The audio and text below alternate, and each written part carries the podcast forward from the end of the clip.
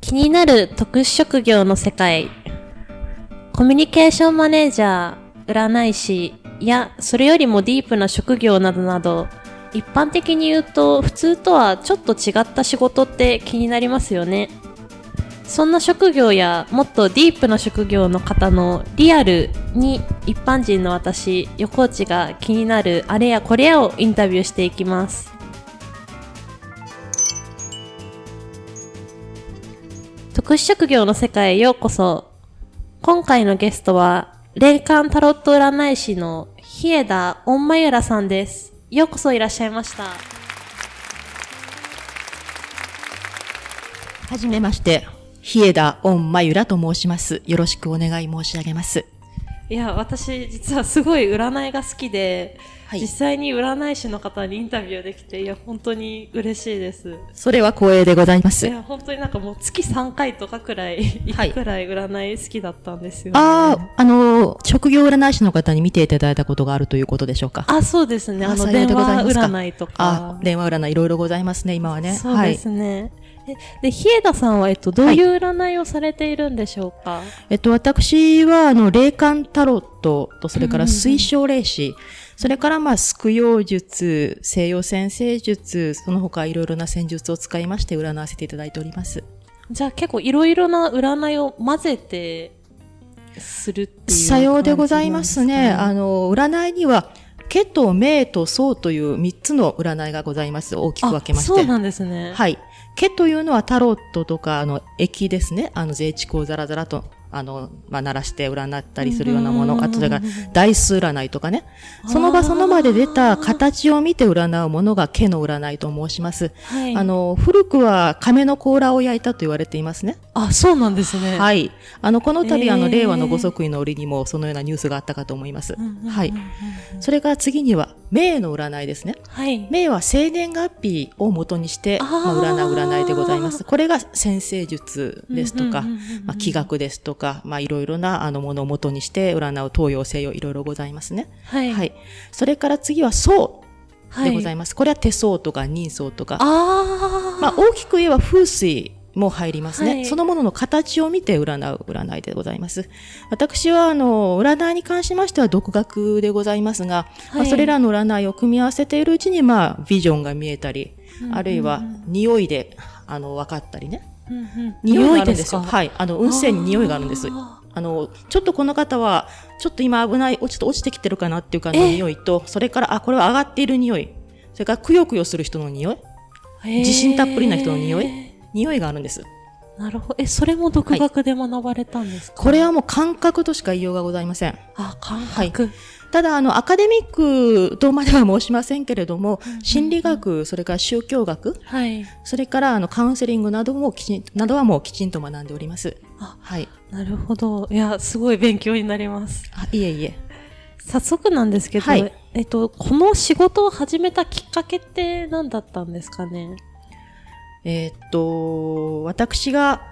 中学生の時ですね。はい。ちょうど、まあ、オカルトブームというものが世の中に蔓延しておりまして、そんな例えブームばが、エコエコアザラクという漫画ですとか、ああ、ご存知はですかい。はい。知って ます。 はい、あの原作者の古賀先生とってもダンディで素敵な方だったんですけれどあ、もそうなんですはい、ね。あのまあ大人になってから会えるとは思わなかったんですが、まあ、その漫画に心をときめかしました、まあ、あの子供の頃の私がですねはい。タロットに憧れまして、まあ、はいタロットを買ってきて、中学校の時からタロット占いを本を読みながら始めたわけでございます、でちょうどあの学校が、まあ、宗教系の学校だったこともございますし、はい。まあ、宗教というものにも興味を持ちましたし見えない世界にももちろん興味を持ちました、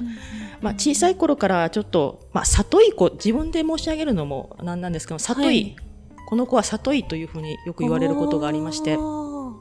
そんなこともあったのかもしれないですねでそれからまあ大学に進学いたしまして、はい。まあ、寮生活が始まりますはい。宗教学の勉強も始まりますあ、そこで、はい。その時にですね、まあ、寮でございますから、夜な夜なですね、私がタロットができるということを聞きつけますと、毎日のように、まあ、猟友がやってくるわけですあよー。そうですよね。先輩後輩うんうんいろいろすご。ええ。もう占いルームと化しておりまして、私の部屋が。まあ、そんなこんなで、あの、まあ、実践は積んだかと思います。うんうんうんそれから、会社に入りまして、あ占いの会社ですかいえいえ、あの、全く普通の会社です。はい。あそこで知り合った先生から、あの、よかったらちょっと占い原稿のリライトをしてよと頼まれましてー。あそうだったんですね、そんなことをしたりして、どんどんご縁ができて、いつの間にか、あの、まあ、超能力者とか、霊能力者とか、そういう方々が集まる会にも呼んでいただけるようになりまして、そういう会があるんであっすかたんです。はい。あの、JPC と言いまして、日本超科学総合センターだったかなあ。今はもう残念ながらございませへん。あの、会長様亡くなられましたので、あその会長様に、じゃあ、やってみなよって言われたんですよ。占い師をですかはいああの、できるんだったらやってみればいいと。へーでそれから、たまたまその時に行っていた、あの、占い師のせん、と、と言いますか、確か、霊能者の先生ですね。はい霊能者の先生が、その所、教会に所属していらっしゃいまして、あ、あなたは後ろにすごいものがついているから、おいずれこの仕事をすることになるよって言われまして、わあまさかそんなと思いましたが。なるほどでも本当にそうなりましたねええ。まあ、あの、正直申しまして、もうこれはありていに申します。はいあまりお給料のよろしい会社ではございませんでしたし、もう朝、朝も夜も昼もないというような超ブラックあなーよ、くある制作会社みたいな、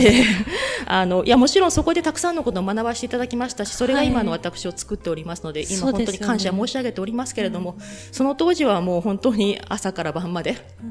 でしたし、そこでまあちょっと違った世界ができるのもよろしいかなと。それから、まあす少し、なまあいただけるものが いただけるならば、それもよろしいかなとうんうんうんうんうん思いまして、本名と全く違う名前をつけまして。あそうですよねはい。それからもう、化粧もバンバンに濃くいたしまして、はいあの、ベールを目深にかぶりまして、はいそれで都内の原宿でしたが、占い館で、まあ、月に1回か2回か、あの、匿名、匿名ではなうんうんうんうい、ん失礼いたしました。覆面の占い師としてはい出させていただくことになったんです。あそうだったんえですえね、朝も昼も夜もない世界の中で、なわずかな時間を見出して。ちなみにそのフルの占い師になったきっかけとかってあるんですかはい、それがですね、はいその占い館に出始めた頃から、なぜかマスコミがどこからか嗅ぎ嗅ぎつけてきたんですね。はい、はい。それで、まあ、美少という当時雑誌がございましたが、美少れ占いの違います。えっと、これは、あの、美少という、まあ、女性週刊誌です。あ、はいそういうとある女なほ性週刊誌と申した方がよろしいでしょうか。どあすいませんありがとうございますに、あの、まあ、おまじないの特集が載りまして、はいそこでもう私が出たわけですね。あ、はいそうなんですね、まあ、ちょっとあのままじないとか、まあ、プラクティカルマジックといいますが当時あの日本に入り始めていたアメリカのポップな魔術はいもうちょっと研究しておりましたので、はい、そこでなぜかマスコミがマスコミを呼んでいつの間にかテレビに出るようになりマスコミが月に1回は何がしかのマスコミに出るようになりあすごいですねですから顔を隠すのが大変でしたし一度ははいあの、親に見バレを仕掛けまして大変なことになりました。お親御さんに内緒でもちろんです。言えません、そんなこと。そうですよね言えませんよ、そんな。そうで、そうこうしているうちに、ある日残業していったんですよね。はいもう誰もオフィス他にいない真っ暗けのところで。うんうんうんで、もう疲れ切ってうっとうとし始めた時に、大丈夫。マユラ先生にはうーんと強い神様がついていて守ってくださるからっていう声を聞いたんです。うんえそれはどこからかの声ってことですかねそうですね。で、会社にマユラ先生なんていう名前を知っている人はいませんから、はいそれに夜誰もいませんでしたから。そうですよねで、でその時に思ったんです。ああ、これ一本で行こう。もうやめよう。でもう親に全て打ち明けようと。うんうんうんうんうんそれで、まあ、親にカミングアウトしたわけです。すごい寒い雪の夜でしたけれども、すどう親御さんの反応どうでした泣いてました。あ泣いてたんですねあの、ちょっと、まあ、親は離れたところに住んでおりますので、はい、まあ、帰省をいたしまして、まあ、正直に言ったところ、うんやっぱりあなただったのねと母親には言われあそう見バレ仕掛けたっておっしゃってましたもんねあの父親は黙ってましたねあただ父親は私がこれさえやっていれば寂しくないものを身につけろっていうふうに言ってたんです昔からあ、素敵な言葉ですねこれさえやっていれば寂しくない、うんというのはパパもママもあなたよりも先に死ぬからそうですよねあなたが一人でもこれだけやっていたら寂しくないものを身につけろででそれがどうやらまあ占いだったんですね。うんうんで父が分かったとじゃあ1年間だけ時間をやろうとはい1年間は東京にいて活動してもよいとはいそれで物にならなかったら帰ってこいとあなるほどはいそれで全面協力してくれたんですああそれで1年でじゃあうまくいったっていうことになるんですか、ねいろいろなことがありましたけれども、はいちょうどその1年そうですね会そうだあの会社を辞めてすぐに本を出したんです、はいそのいろんな雑誌とかに載っていってテレビにも出たもんですから、はいそのテレビをお昼のワイドショーでしたがはい見ていた、まあ、とある出版社の編集者さんがコンタクトを取ってこられまして本書いてみないかと。おおなるほどはいあ。それで、一年、ほぼ一年かけて本を出し、うんうんそれがまた目に留まりという。ああ、じゃあもう完全に、なんだろう、もう占い師になるために生まれてきたみた いないや、だから、感じ、気がついたらなってたんんですよね。で、この仕事をしている私の周りにいる方々少なくともは、皆さん気がついたらなっていたっておっしゃいます。ん。そうなんですね。はやいっぱなんかならざるを得ない運命っていうか。そうかもしれません。あの、もちろん、あの、普通の方というか、まあ、普通のなり方としては、占い学校に行ったり、あ、そんな学校があるんですかたくさんあります。あ、そうなんですね。それから個人的に先生についたり、うん、あるいはそうういん。う先生がなさっているような養成所ですね。養成講座を受けてなる方が多いです。私とは、占い師にしては珍しく、まあ先生、占いの先生は持っておりません。はい。で、も、いろいろな占い師の方から教えていただいたことはたくさんございます。なるほど。ちなみに、そういう学校ってなんかあの、しその就職斡旋とかってあるんですかある学校もあるとは聞いております。あ、そうなんですね。えっと、正直なところなんですが、じゃあ結構お金とかは前よりは儲かるようにはなりましたか私個人のお話でしょうか。あ、そうですね。儲かるとまではいかないですね。ただ、あの朝日、朝も晩も夜もないという生活からは解放されまして、健康になりましした。あはいた。すごいいいですね。はいじゃ健あ、康という財産を得ました。はい。今はじゃあもう別に副業とかもせず、占い一本で生活されてる。そうですね。っていうあ感じの、ですかね専業占い師です。うんうんうん。あ、ありがとうございます。はいえちなみに、あの、ちょっと気になったことがあるんですけど、まあ、占いってされるじゃないですか。はで、その、占い師を、の、その、はい占われてる方と、はい。この人すごい私と恋愛の相性がいいとか、私とすごい気が合うとか、はいっていうこととか思ったりするんですかね。考えたこともありません。あ、ないんですね。。はいい。あの、他の方はどうか存じません。はい。ただ、占いというのは、はい。非日常の世界です。あ昔、あの、とある歌手を、かたとあるあ、まあ、タレントさんを洗脳したとか、されたとかっていう騒ぎがありましたよね。あ。はい、ありましたね。はい。あれは、日常生活の中に占い師が入り込んできてしまったから起こったことです。あ、はい。なるほど。他の、まあ、へー先生方はどのようにお考えかは存じませんが、はい。私は占いというのは非日常の世界だと思っていますだからはい占いが始まって占いが終わるはい。現実世界に帰っていったらそのことはもう終わりなんですあ、そこで完結してるんですなるほど。これがカウンセリングと違うところでねカウンセリングうは、んうんうんうんまあ、長い間かけて少しずつその人自身が話すことをしっかりと傾聴して、その人自身が変わっていくのを待ちます占いにももちろんカウンセリング的な要素はございますが、はい。基本例えば30分なら30分の中ではい。結論を出さないといけませんはい。これが占いですはい。あ、じゃあそうか、その人の結論を出すわけであって、はい別に、なんか占い師としてどうとかは全くないっていうことですよね。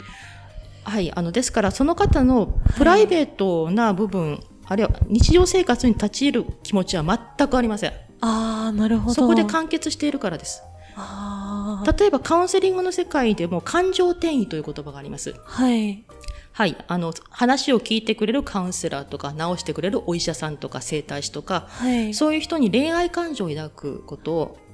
あ感情転移と言いますああ、そはい、占いもこれがとても起きやすい世界なんです。あ、そうなんですね。ですが、それは良いことではないんです、占いにとっては。そうですか。カウンセリングにとってもそうです。うんうんうんですからあまあそうですよね。確かに私、はお客様を恋愛の対象として見ることは初めからありません。うんうんうんただ大切にはします、その時間。全身全霊をかけて大切にはします。で、もし私にそのような感情を、まあ、万が一抱くような方がいらっしゃったとしったとしても、いらっしゃったとしても、それはお断り申し上げます。はい。逆にっていうのもあるんですね。たくさんありました、今まで。あ別にあの、自慢するわけではなあく、て、全然全然。あの、心理学上のプロセスですよね。はい耐えられるということはありました。